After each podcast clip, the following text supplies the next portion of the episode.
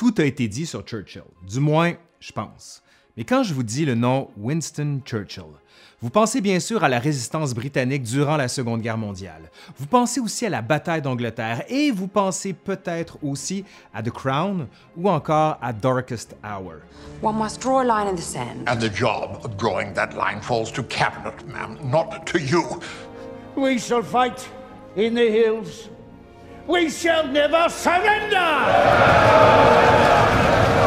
Churchill possède tous les attributs pour incarner un héros moderne. Pourtant, on s'arrête souvent uniquement à son action durant la Seconde Guerre mondiale. On va donc essayer de rappeler rapidement son œuvre, son histoire, mais aussi et surtout s'intéresser à des aspects, comment dire, plus cocasses de sa vie. Ouais, disons ça. Allez, aujourd'hui, à l'Histoire nous le dira, Winston Churchill.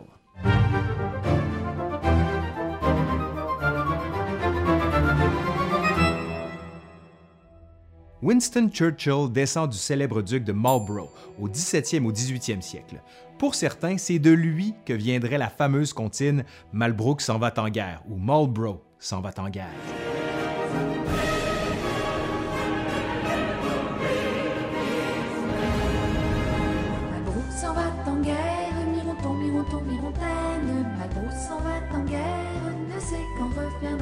Ouais, ça c'est pas sûr, mais ce qui est sûr cependant, c'est que Winston est un très mauvais élève à l'école.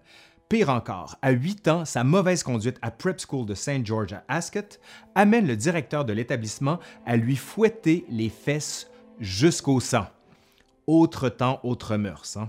Mais c'est bizarre quand même pour un homme qui est considéré comme un génie politique doté de multiples talents, courage physique, mémoire et imagination phénoménale. Pourtant, tout va changer quand il va se lancer à corps perdu dans une passion qui va lui faire aimer l'école, le polo. Il va devenir ensuite un journaliste de guerre et officier de la cavalerie dans l'armée britannique. En Afrique du Sud, il est capturé et est envoyé en prison, mais il parvient à s'en échapper. Son évasion rocambolesque lui assure la célébrité. Il s'était caché dans une mine, puis, en se dissimulant au milieu des balles de laine dans un train qui se dirigeait vers un territoire neutre, il arrive sain et sauf et il est libéré, pourrait dire ça. Commence alors une carrière politique. Conservateur, il va devenir pendant un temps libéral avant de revenir conservateur à nouveau. De 1911 à 1915, il est lord de l'amirauté. Ben oui, en plein pendant la Première Guerre mondiale. Vous irez voir la série qu'on a fait sur le sujet. Il lance la marine dans la guerre. Il est cependant limogé en 1915. Il tombe alors dans une profonde dépression, ce qu'il va appeler lui-même son Black Dog. Sa femme, Clémentine, de laquelle il a été passionnément amoureux toute sa vie, ne peut que constater le naufrage de son mari. Quelques années passent. Après une longue traversée du désert, Churchill prend conscience du danger que constituent Hitler et le nazisme. Le 1er septembre 1939, Churchill est alors nommé premier lord de l'amirauté et membre du cabinet de guerre. Un peu partout, on entend Winston is back. C'est là que commence la période la plus connue et la plus importante de sa vie. Après que le premier ministre de l'époque, Neville Chamberlain, ait tenté en vain d'endiguer Hitler en lui cédant la région tchécoslovaque des Sudètes par les accords de Munich, on se rend compte que l'appétit d'Hitler est sans limite. Out Chamberlain, in Churchill. Il a 67 ans et c'est sous sa direction que la Grande-Bretagne va lutter seule pendant un an face aux nazis. Puis les Américains et les Soviétiques entrent en scène. Le nazisme est écrasé. Cependant, en juillet 1945, Churchill n'est pas reconduit au pouvoir. Il sombre de nouveau dans la dépression. Il reviendra au pouvoir en 1951 avant de céder sa place comme premier ministre en 1955. Vous irez voir la série The Crown, c'est très bien expliqué. Que fait-il pendant ce temps? Ben, il peint, il écrit. Le vieux lion, qui demeurera toujours plein d'humour, trouvera le temps d'obtenir le prix Nobel de littérature avec ses mémoires.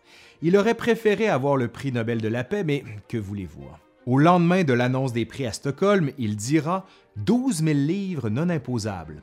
Pas si mal quand même. Churchill va siéger aux communes pour la dernière fois le 28 juillet 1964. Le 19 janvier 1965, il meurt. Il avait 90 ans. Les funérailles nationales le 30 janvier sont grandioses. Normalement, la reine ne se rend jamais aux obsèques d'un roturier, mais pour Churchill, elle fait une exception. You are my guardian angel. The roof over my head. the spine in my back, the iron in my heart.